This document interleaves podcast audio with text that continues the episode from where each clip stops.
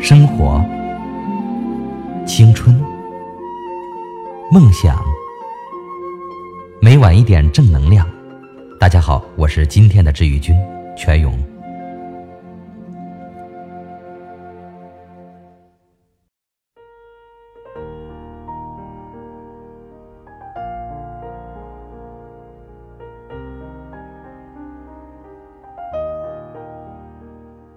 杨澜说过一句话：“没义务透过你邋遢的外表去发现优秀的内在。”张爱玲说过类似的话：“一个男人爱上一个女人，不是因为她的内在，而是因为她的外在给人美好的感觉。”虽然我们一再强调不要以貌取人。但在没有深刻的交流之前，谁不是以貌取人呢？当你很讨厌一个人的外表时，你根本就不会去关注他的内在。外表是我们在向这个世界展示自己时最直观的体现。如果没有一个让人不反感的外表，你很难得到一个让别人看到你内心的机会。三年前的冬天，我过得很颓废，心情不好就容易放纵。那时我从不收拾自己，穿得很随便，几乎可以用邋遢来形容。更为不幸的是，那个邋遢的我，彼时还身在媒体行业做一名采访记者，公司里的其他姑娘们，穿着个个考究，哪怕是紧急采访。都是得体套装、高跟鞋以及精致的妆容。和他们一比，我活脱脱就是一只丑小鸭，而丑小鸭就活该错过老天的青睐。那一年有个大型的国际漫画交流展在日本举行，应主办方邀请，公司打算派总编和两名专栏记者参展。我大学的专业是日语，业余学过漫画。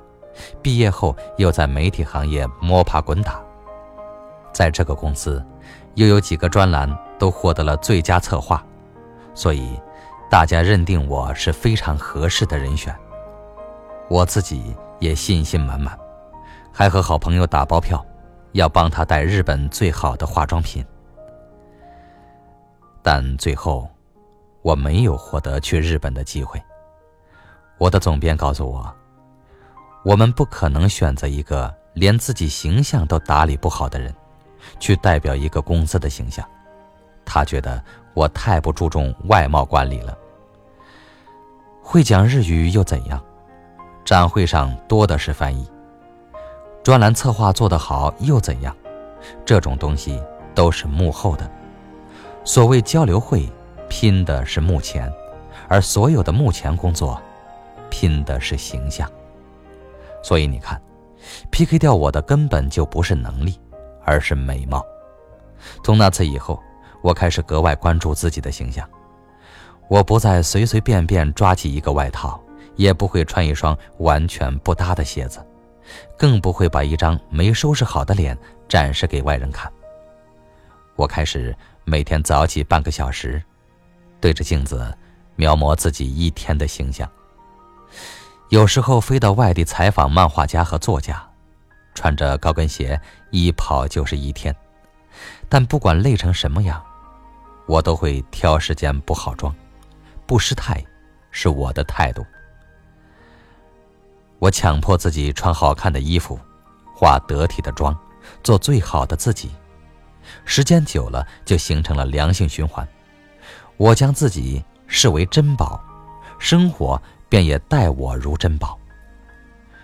我开始变得愈发自信，顶着一张好看的脸，走到哪里都有光环照着。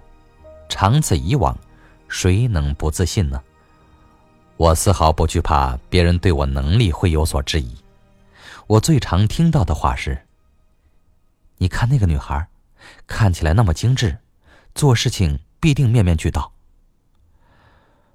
总编也惊讶于我的变化。说这才是一个职场女性该有的姿态。我意外的发现，我被外派的机会越来越多。后来我跳槽，去一家新的公司面试。我特意在网上查了这家公司的风格，搭配了和其产品气质相称的服装。我的衣着很为我加分。面试我的总经理说：“一个连穿衣细节都照顾到的人，一定懂得尊重他人，也一定善于发现工作上的细节。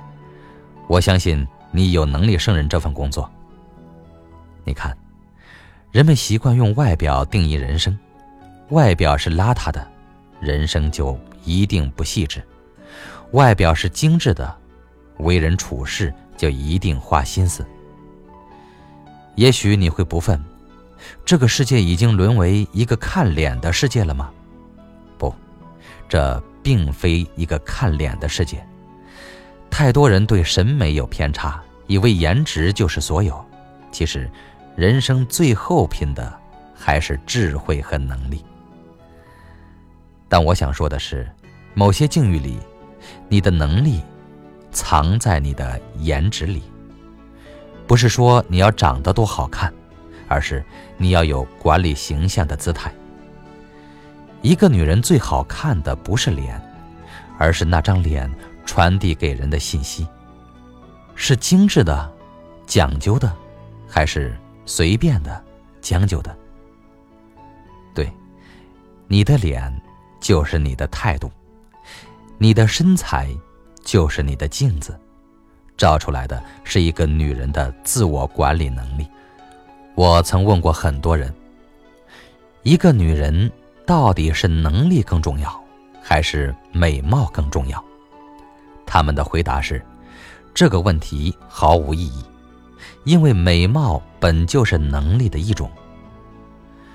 然后我细想这些年采访过的成功女性，也不得不承认，从没有一个成功的女人是活得邋遢的。那些人生很精彩的女人，都有美的本事。李碧华说：“谁敢说一见钟情与美貌无关？美貌是女性的尊严。一个女人控制得住外表，才能控制得住内心。”管理内心是比管理外表更难的事情。你连简单的都搞不定，凭什么让别人相信你能够搞定其他呢？所有长期保持的美貌背后都是有逻辑的，那代表着一个女人超乎寻常的自律。谁敢说这种自律不是一种能力？我所谓的美貌。绝不是流水线产品，也不是虚荣的买买买、夸张的化妆和 PS，而是长期坚持让自己的外表和内心都足够得体。